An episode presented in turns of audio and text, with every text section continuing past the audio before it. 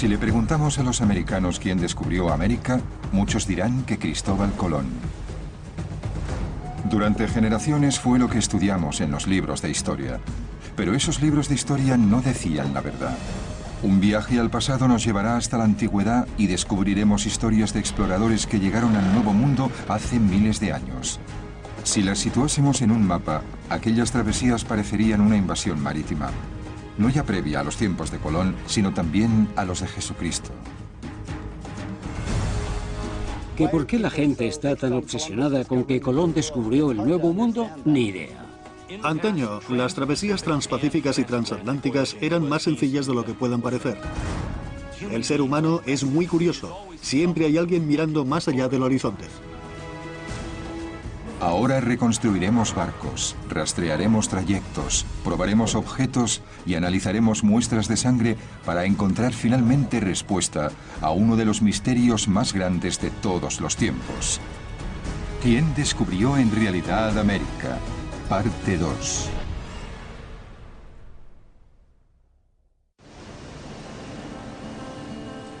En 1492 Colón no descubrió un nuevo mundo. Quizá lo hubiesen hecho ya los polinesios en California en el año 1000. Quienes sí lo hicieron fueron los vikingos en Canadá. Quizá llegasen también a Maine. ¿Es posible, no obstante, que los vikingos hubiesen ido tras los irlandeses? Irlanda, año 530, 962 años antes de Colón. Mientras tanto, el imperio romano había caído ante las tribus germánicas y Europa entraba en la oscuridad de la Edad Media. En Irlanda, sobre una montaña de la península de Dingle, San Brendan el viajero tuvo una visión del paraíso. Dice la leyenda que lo encontró y que era América. San Brendan fue el viajero por excelencia. Fue el navegante, el marinero más afamado de la Edad Media. Nacido cerca de Tralee en el condado de Kerry, en Irlanda, en el año 484, a Brendan lo ordenaron sacerdote con 28 años. Dicen que pasó tiempo navegando por el Atlántico Norte expandiendo la cristiandad. Dicen incluso que venció a los nórdicos en Groenlandia, mientras la isla estaba poblada por cazadores de ballenas paleoesquimales. Cuando San Brendan encontró América, supuestamente buscaba la Terra Repremisionis Sanctorum, o tierra prometida a los santos. Aventuró que había más mundo allá afuera y se decidió a cruzar el Atlántico hasta América. La historia de San Brendan y su viaje está registrada en un texto llamado Navagatio. Detalla la travesía junto a otros monjes hasta unas tierras ricas en fruta, flora y fauna desconocidas para ellos. Durante el trayecto vivieron múltiples aventuras inverosímiles por las que muchos cuestionan la veracidad de la historia. Brendan y sus monjes aterrizaron a lomos de un pez enorme, posiblemente una ballena, e intentaron hacer fuego sobre él. Pero claro, el animal se despertó o al menos reaccionó violentamente durante el sueño. La mayoría de los académicos actuales considera el Navagatio una leyenda literaria en línea con las historias del príncipe galés Madoc pero las descripciones de ovejas como las que se encuentran en las islas Feroe y de los volcanes de Islandia han convencido a algunos historiadores de que llegó a América vía el Atlántico Norte, ruta que seguirían más adelante los nórdicos. De hecho, ambos viajes son muy similares. Con las corrientes oceánicas a favor, harían falta un mínimo de 180 días, aunque seguramente llevase más. Y tenía que ser complicado. Se requería remar mucho y tener grandes habilidades para la navegación. Se cuenta que San Brendan viajó en una embarcación de piel llamada curra, hecha con piel de vaca ablandada con mantequilla y cosida más tarde. Los irlandeses construían barcos con piel que eran capaces de realizar grandes travesías marítimas. Tenían un marco o un esqueleto de madera tanto si eran barcos terminados en punta afilada o redondeada, como los kayak. Construían el armazón y después cosían y unían los trozos de piel para crear una capa impermeable que los protegiese del agua de mar. Independientemente de si San Brendan llegó a América o no, los cartógrafos empezaron a incluir su supuesto paraíso en los mapas de 1200. El mismísimo Cristóbal Colón mostró al parecer gran interés por los viajes de San Brendan. Cuenta la tradición oral del país que Colón viajó primero a Irlanda en busca de todos los detalles de las travesías de Brendan. Vino preguntando por Brendan hasta Galway y se quedó a aprender todo lo que pudo sobre él. Aseguran que la noche antes de zarpar rumbo al Nuevo Mundo, Colón dijo, marcho en busca de la tierra prometida de San Brendan. Ferdinand Denis, escritor e historiador francés del siglo XIX, incluyó dicho detalle en un libro que escribió sobre las maravillas del mundo, aunque la fuente original de esa información está en entredicho. De lo que no cabe duda alguna es de que Colón sí encontró tierra en 1492 y que eran las Bahamas. Pero lo que Brendan había encontrado mil años antes era lo que hoy en día se conoce como Connecticut.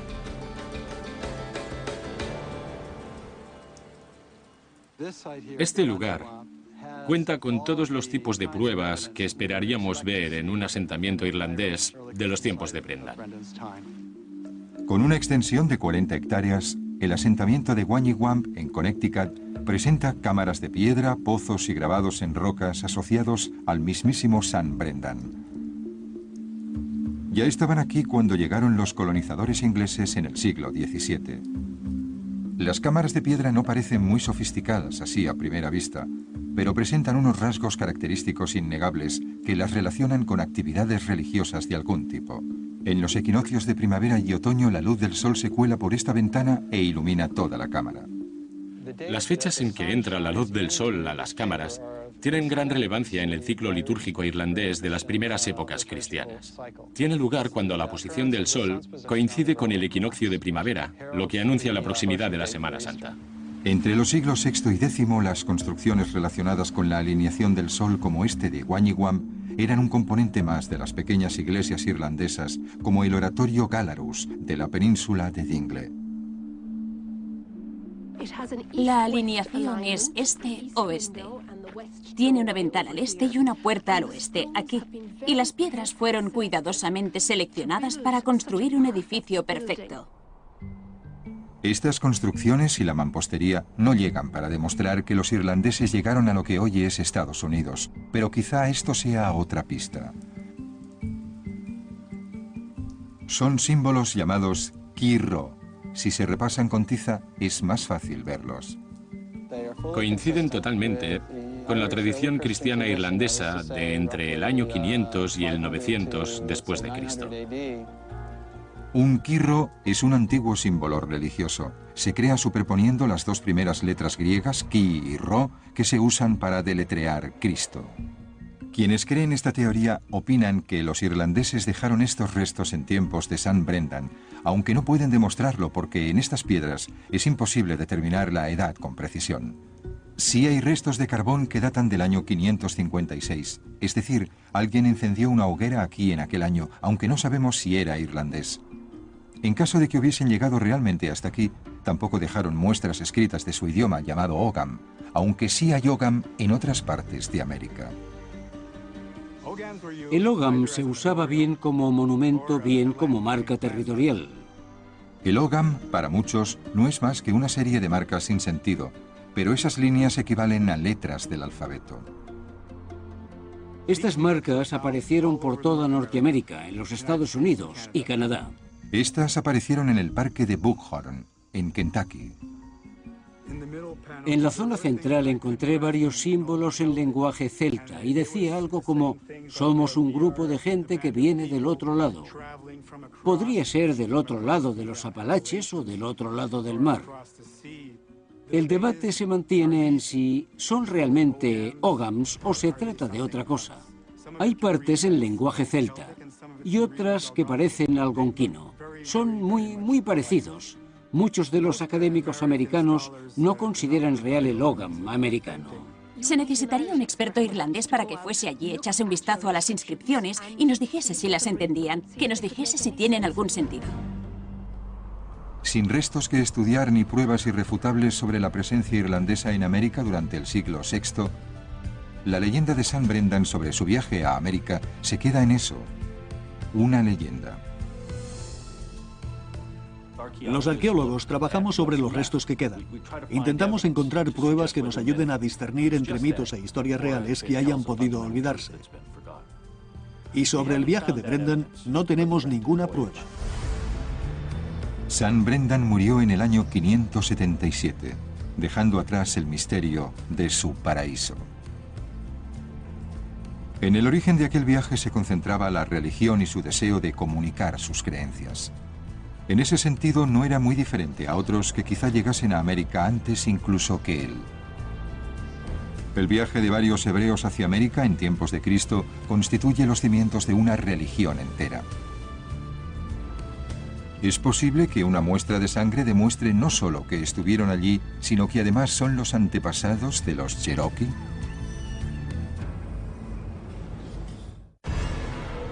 Israel, año 600 a.C., 2092 años antes de Colón. Mientras tanto se fundaba la ciudad de Pompeya en Italia, que más tarde quedaría destruida bajo las cenizas del volcán Vesubio. Y la cultura maya prosperaba en Mesoamérica. En Israel, los babilonios estaban a punto de tomar Jerusalén y destruir el templo de Salomón. Los hebreos iniciaron el éxodo, pero ¿a dónde?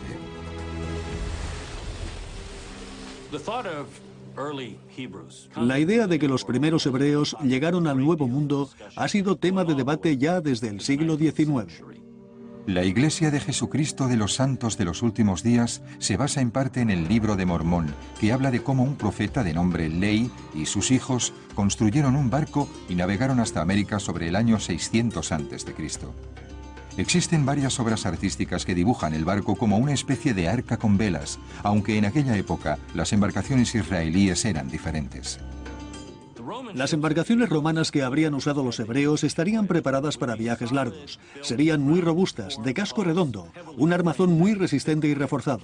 Portarían velas cuadradas y tanto la proa como la popa estarían muy elevadas sobre el resto. Soportaría gran peso de carga y tripulación. La ruta que supuestamente siguió Ley lo habría llevado de Omán a través de los océanos Índico y Pacífico hasta las costas de Centroamérica.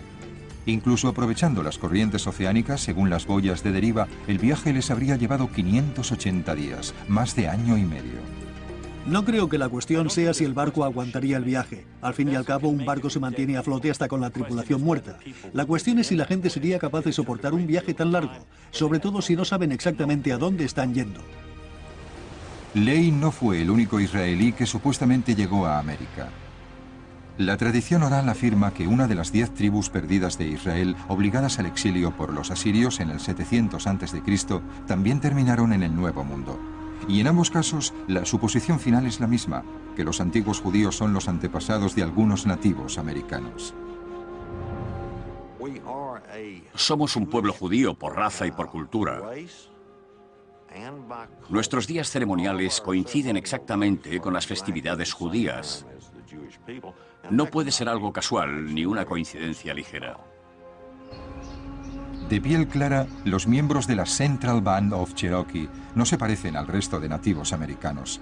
Los Cherokee empezaron a mezclarse con los blancos mucho antes que otras tribus del norte, ya a principios de 1600, lo que podría explicar el color de su piel. Aunque quizá también se deba al hecho de que sus orígenes no estén en Asia, como los del resto de nativos americanos. Los miembros de este grupo están tan convencidos de sus orígenes judíos y sus antepasados israelíes que se han prestado a demostrar sus vínculos de sangre. Sabíamos que el ADN desempeñaría un papel crucial a la hora de demostrar o desacreditar. Nos prestamos a crear un árbol genealógico mediante pruebas de ADN. Hacemos muchas cosas.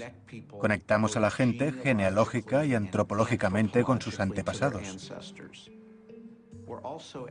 También somos capaces de determinar la ascendencia de una persona gracias a la información antrogenealógica. Con eso, lo que conseguimos es rastrear el linaje del sujeto, no solo hasta cientos de años atrás como en genealogía, sino miles o decenas de miles de años incluso. Hay que ponerse el traje ahora. El jefe Joe se ofreció para unas pruebas de ADN junto con otros 89 miembros del grupo Cherokee al que pertenece. La prueba se llama haplogrupo, o grupo de gente con una secuencia de ADN común. Los judíos suelen entrar en uno de los cuatro haplogrupos. Gran parte de nuestras creencias y prácticas son judías. Y tenemos un registro histórico procedente de la tradición oral. ¿Contarán también con pruebas sanguíneas a su favor? En lo que respecta a la arqueología, demostrar una migración hebrea antigua hacia los Estados Unidos es más difícil. David Eck, arqueólogo de Nuevo México, ha llevado a parte de su personal hasta el desierto de los Lunas para estudiar una piedra grabada con los diez mandamientos en lo que parece ser hebreo antiguo. Se trata de una de las múltiples piedras en Estados Unidos sospechosas de demostrar la migración hebrea de antaño. Existen múltiples teorías sobre esta piedra, desde las que sugieren que fueron los extraterrestres quienes dejaron un mensaje a la humanidad, hasta quienes afirman que fueron las tribus israelíes que vagaban por el desierto hacia el sudoeste de América. Si echamos un vistazo, una de las primeras cosas que me llaman la atención es que hay algunos caracteres que parecen recientes. Desde su descubrimiento a principios del siglo XX, esta piedra ha sido objeto de diversos tipos de vandalismo. Incluso hay quien se animó a estropear las inscripciones o a añadir elementos en algún caso. Esta marca la han alterado. Que yo sepa, nadie ha intentado datar la piedra o la inscripción porque, al menos hasta el momento, existen muy pocos métodos para ello. La probabilidad de datación es muy escasa, pero esperamos conseguirlo hoy.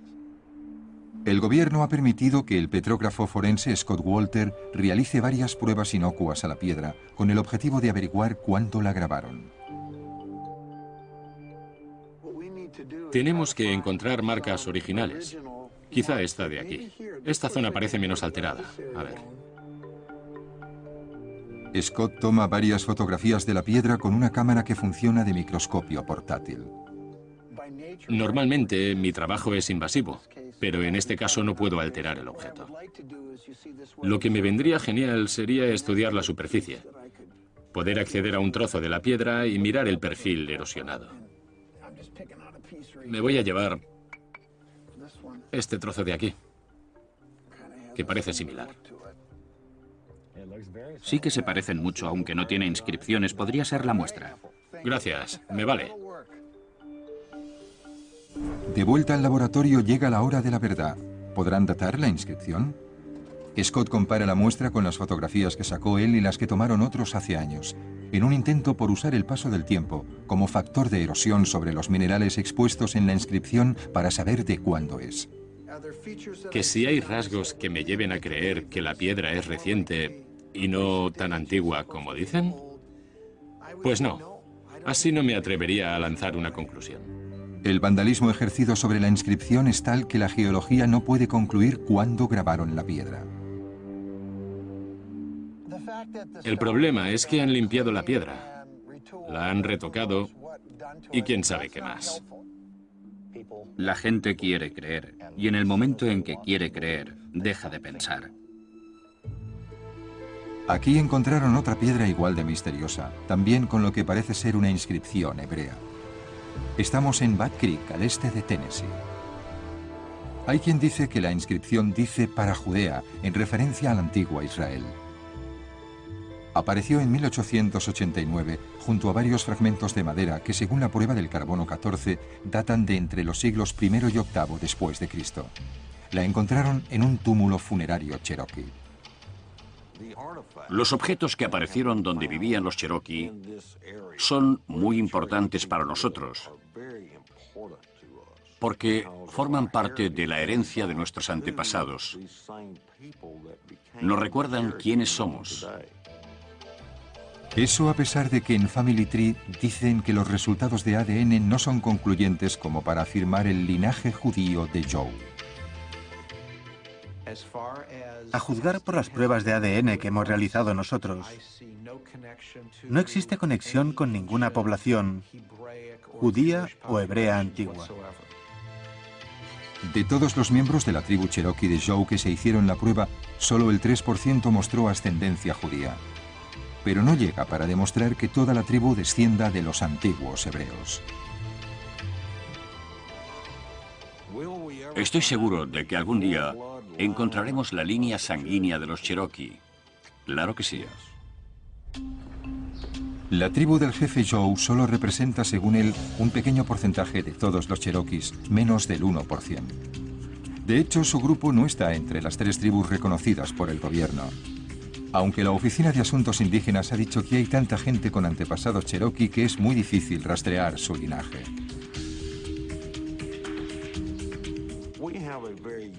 La situación de mi grupo es especial y única. Nos quedamos aislados con respecto a la mayoría cherokee de Carolina del Norte y del norte de Georgia. En la actualidad se están llevando a cabo más pruebas de ADN dentro del grupo conforme a un proyecto de nombre Abraham Moisés.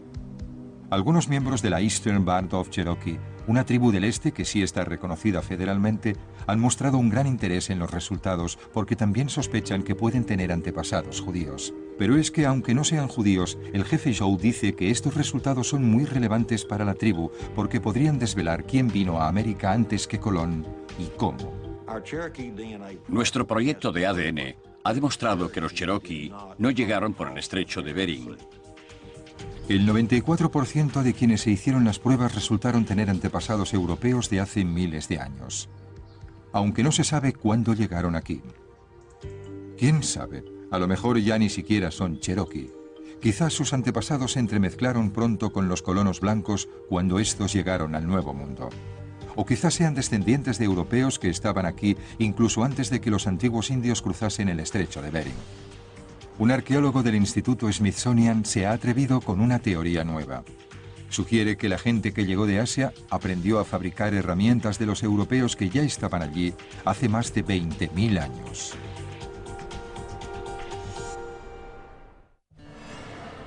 Año 22.000 a.C. 23.492 años antes de Colón. Estamos en la edad de hielo y casi toda el agua de la Tierra está congelada, con lo que el nivel del agua del planeta es 130 metros más bajo.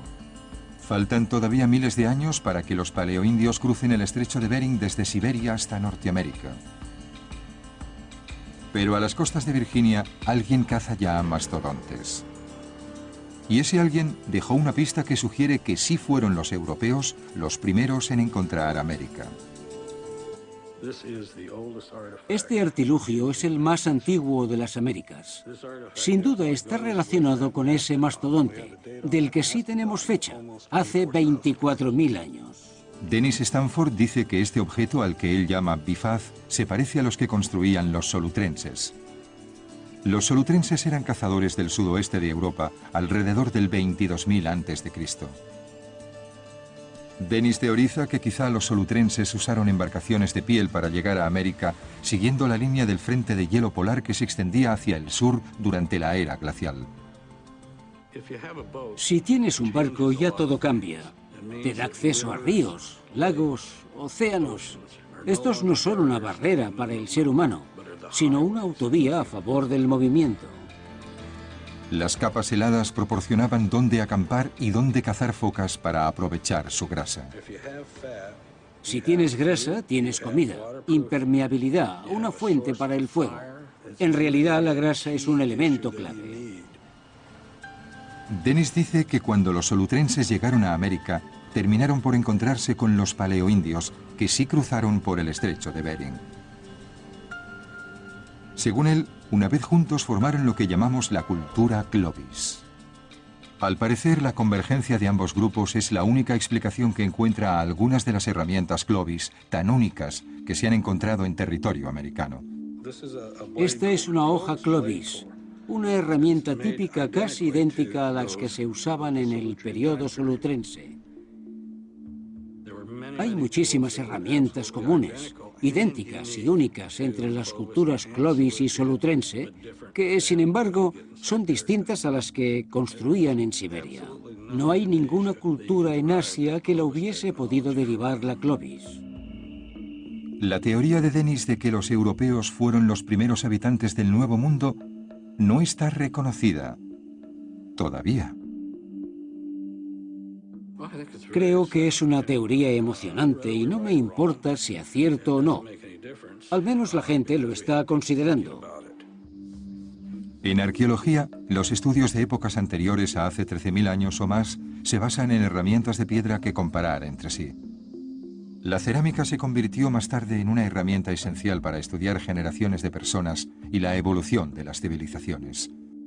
En estos recipientes de barro hay moldeadas varias pistas sobre otro viaje precolombino a América. Ecuador, 3044 a.C. 4.536 años antes de Colón. Mientras tanto, Stonehenge se alza sobre la campiña inglesa y se inventa el primer sistema de escritura, el cuneiforme en Sumeria. En Ecuador, la cultura costera de los Valdivios es primitiva y está formada por cazadores, pero ya empiezan a hacer cerámica. La cuestión es, ¿dónde aprendieron aquellas técnicas tan sofisticadas? Creemos que era un pueblo muy desarrollado porque recibieron influencias de otras culturas avanzadas. Mi abuelo apostaba por los Homon de Japón. Emilio Estrada fue el abuelo de Alexia Molina. Era un hombre que coleccionaba los fragmentos de cerámica que recogía cuando salía a cazar en Valdivia. Poco a poco su interés fue en aumento. Quería saber qué significaban aquellas piezas. Tras percatarse de las similitudes entre los fragmentos que encontraba en la cerámica Homon de alrededor del 4000 a.C. que había visto en los libros, no dudó de la conexión entre ambas. Pero como no sabía nada de arqueología, contactó con el Instituto Smithsonian. Nos escribió una carta en la que decía, he visto fotos de la cerámica Homon y se parece mucho a la Valdivia. ¿No creen? Fue el principio de una gran amistad y de un esfuerzo conjunto que durante 50 años intentó demostrar que los japoneses habían llegado a América unos 4.500 años antes que Colón. Cogimos un buen montón de cerámica Valdivia y nos marchamos a Tokio. Allí viajamos en tren y paramos en todos los museos o galerías. Al llegar a Kyushu, empezamos a ver cerámica por todos lados, muy similar a la Valdivia. Lo que distingue la cerámica Kyushu de otras es que el diseño no es tan extravagante y que se centran en patrones lineales. Kyushu es la tercera isla más grande de Japón y conforma el extremo sur del país. La doctora Meggers y Estrada partieron con la intención de descubrir cómo era posible que estuviesen conectadas las cerámicas de Kyushu y la de Valdivia, a unas 8.000 millas náuticas de distancia. Lo que descubrieron los puso al rojo vivo.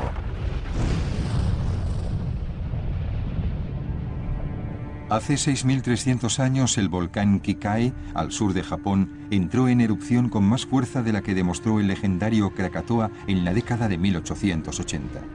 Kyushu quedó cubierta por más de 30 centímetros de cenizas y lluvias de piedra pómez. La gente se subió a las canoas para sobrevivir. Cogían agua de lluvia, pescaban algo, lo que podían. ¿Pero es posible que llegasen a las costas de Ecuador en barcos como este? El típico bote pesquero Homon es una embarcación muy simple. Medía 6 metros de largo y medio de ancho. No tenían vela, iban solo a remos independientemente de a dónde se dirigiesen. Hacían las canoas con troncos. Es difícil saber cuántas personas cabían en una embarcación de esas. Dependía del tamaño del tronco.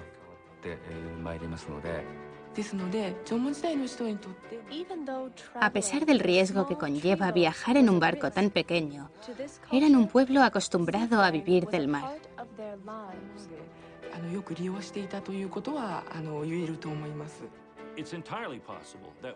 Es totalmente posible que en un periodo corto de tiempo, saltando de isla en isla y moviéndose por la costa, llegasen en algún momento a Sudamérica.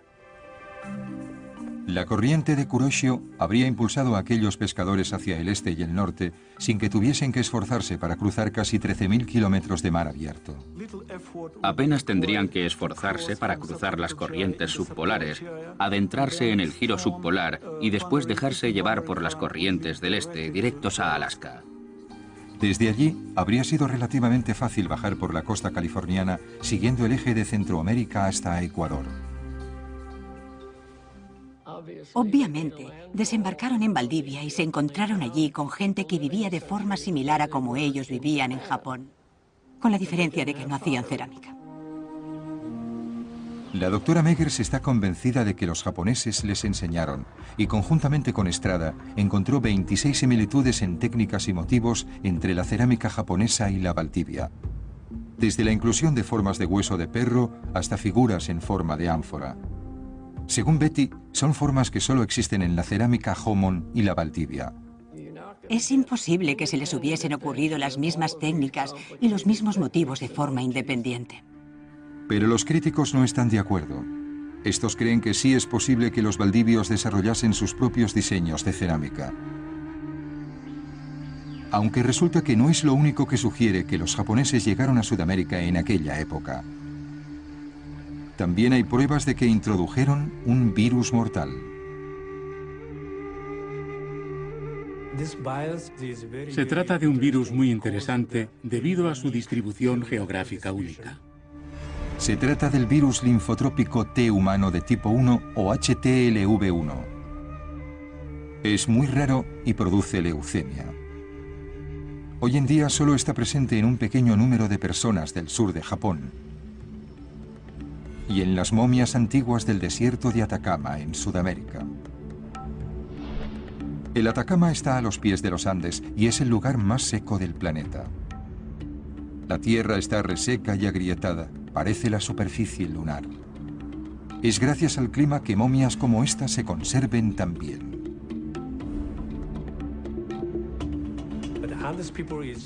La gente de los Andes es muy similar a la de Japón, sobre todo a los del sudoeste. No solo comparten ese virus, sino también un bagaje genético muy semejante. Estas similitudes antropológicas son las que llevaron a Kazuo hasta las momias, en busca de respuestas sobre el HTLV1. Recogimos médula seca del fémur de más de 100 momias como muestra. De aquella médula logró extraer ADN y averiguó que el HTLV1 que surgió originalmente en Asia estuvo presente en el pasado en Sudamérica y solo pudo llegar allí a través del contacto humano. Es un virus que se transmite a través de la leche materna, de madre a hijo, o a través del semen entre las parejas. Por eso, para mí, es una prueba de gran valor. Es ese tipo de cosas las que necesitamos estudiar para poder afirmar sin miedo que sí hubo contacto y no fue mera casualidad. La doctora Meger sigue trabajando para demostrarle a la comunidad científica que sí hubo contacto entre la antigua civilización japonesa y la Valdivia. Estos últimos, no obstante, no necesitan tanta ciencia. La gente de Valdivia no se para a pensar cuáles son sus orígenes. No hay que esforzarse mucho para percibir rasgos asiáticos en los rostros. Rasgos, por otra parte, muy diferentes a los del resto de habitantes del país. Ahí precisamente está la clave para determinar cuál de todos los viajes sí tuvo lugar. No buscamos quién tiene la clave de esto, sino quién es la clave. De hecho, dentro de nosotros mismos tenemos una enciclopedia entera. A continuación veremos el valor incalculable del ADN, pues tendremos la oportunidad de demostrar una de las teorías de contacto precolombino con una prueba de hueso y sangre.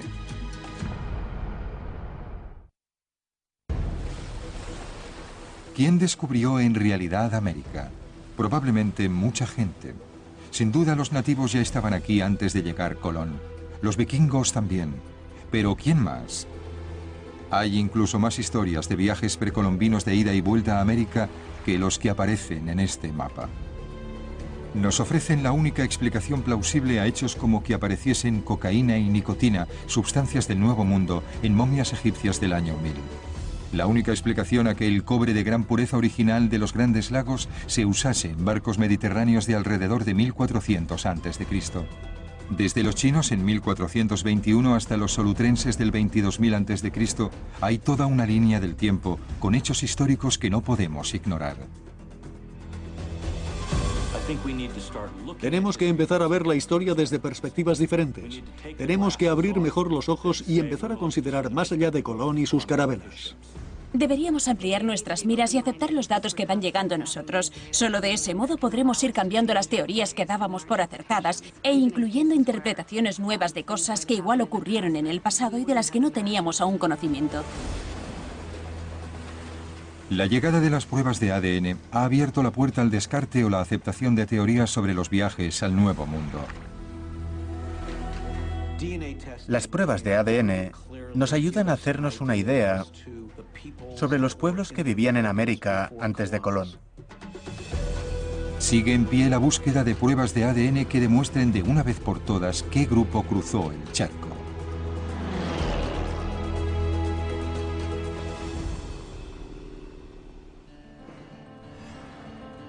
2010, Chile.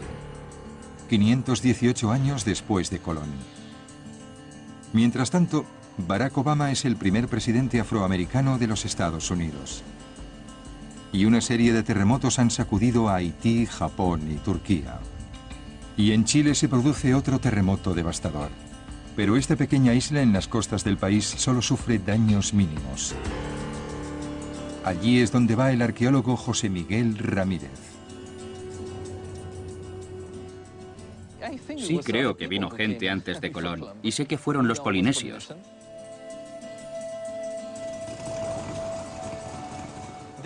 Viajaban hacia el este y el único destino posible para esa expedición era la costa sudamericana.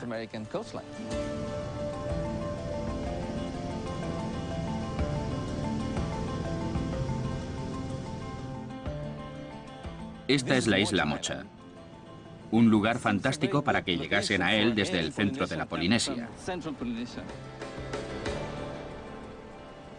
Ahora vamos a visitar el lugar en donde encontramos los primeros huesos humanos con rasgos polinesios. Entre 1992 y 2003, varias excavaciones arqueológicas en la isla de Mocha dejaron al descubierto cráneos completos, fémures y otros huesos que databan de entre 1000 y 1300 años después de Cristo, a juzgar por las características de la cerámica que apareció junto a ellos. En 2008 se analizaron los huesos al detalle y tres de los cráneos presentaban rasgos polinesios.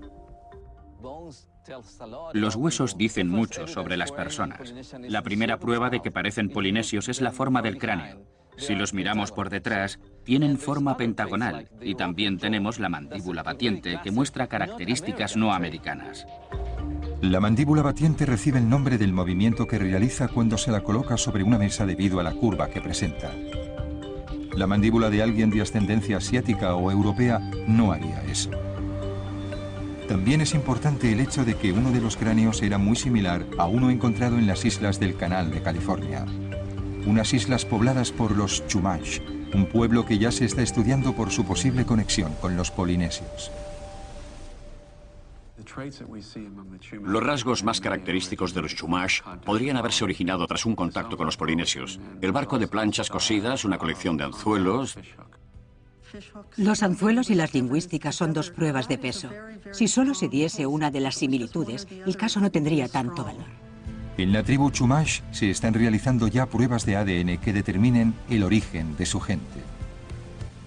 A través del estudio del ADN mitocondrial, hemos podido ver que los orígenes de los indios Chumash son distintos a los de la gente que vive más al sur, como los indios gabrielinos. Los Chumash son también diferentes a los pueblos que viven más hacia el interior o en el valle en términos de origen evolutivo. El ADN tendrá que demostrar si existe conexión con la Polinesia. Hay un marcador específico en el ADN mitocondrial polinesio que los distingue de todos los demás pueblos del planeta. Ese marcador es el que están buscando los investigadores en los huesos que recolectan en la isla de Mocha. Aunque los huesos que se encontraron en los 90 tenían rasgos polinesios, las pruebas de ADN no se pudieron completar por falta de muestras servibles.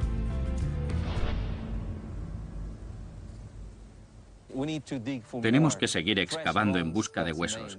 Ese será el siguiente paso de nuestra investigación. Este lugar es un túmulo funerario. Aquí se establecieron hace miles de años. Pero el 90% aún está sin destapar. Ahí abajo tiene que haber muchos objetos y depósitos casi intactos. Nos queda mucho por hacer. Hay mucho material sin descubrir. Necesitamos más ADN, más huesos que demuestren la presencia polinesia. El ADN será la clave final. El estudio de los nuevos huesos se inició a finales de 2010. Ramírez cree que los resultados confirmarán lo que sospecha ya un gran número de científicos.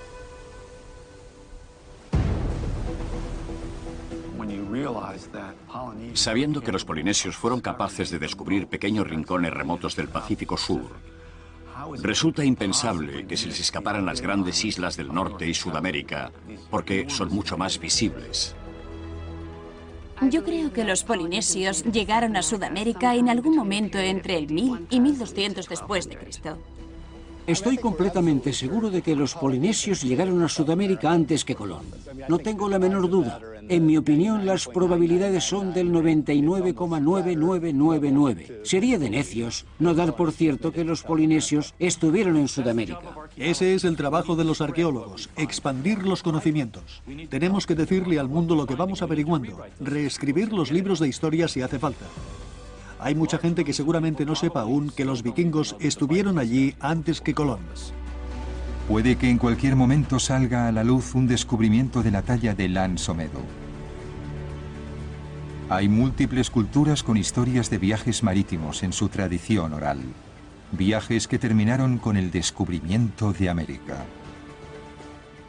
Lo mejor de la arqueología es que a veces tenemos que cambiar de idea porque ya nada resulta ser como antes, pero eso es bueno. El museo más grande del mundo está en el fondo del mar. Allí yacen más de 3 millones de barcos hundidos, con otras tantas historias que contar. Capítulos nuevos, páginas de la historia que habían caído en el olvido y que habrán todavía de contarnos qué ocurrió en realidad en nuestro planeta. Detalles que nos desvelarán quiénes somos como especie y de qué somos capaces. Por tierra y por mar, los primeros exploradores llegaron al Nuevo Mundo. El pasado está lleno de pistas sobre quiénes fueron, cuándo llegaron y de dónde vinieron. Ahora, la ciencia tiene la posibilidad de desvelarnos la verdadera historia de los pioneros de América. Es solo cuestión de tiempo que la pregunta ¿quién descubrió en realidad América? se transforme en ¿quién no llegó a hacerlo?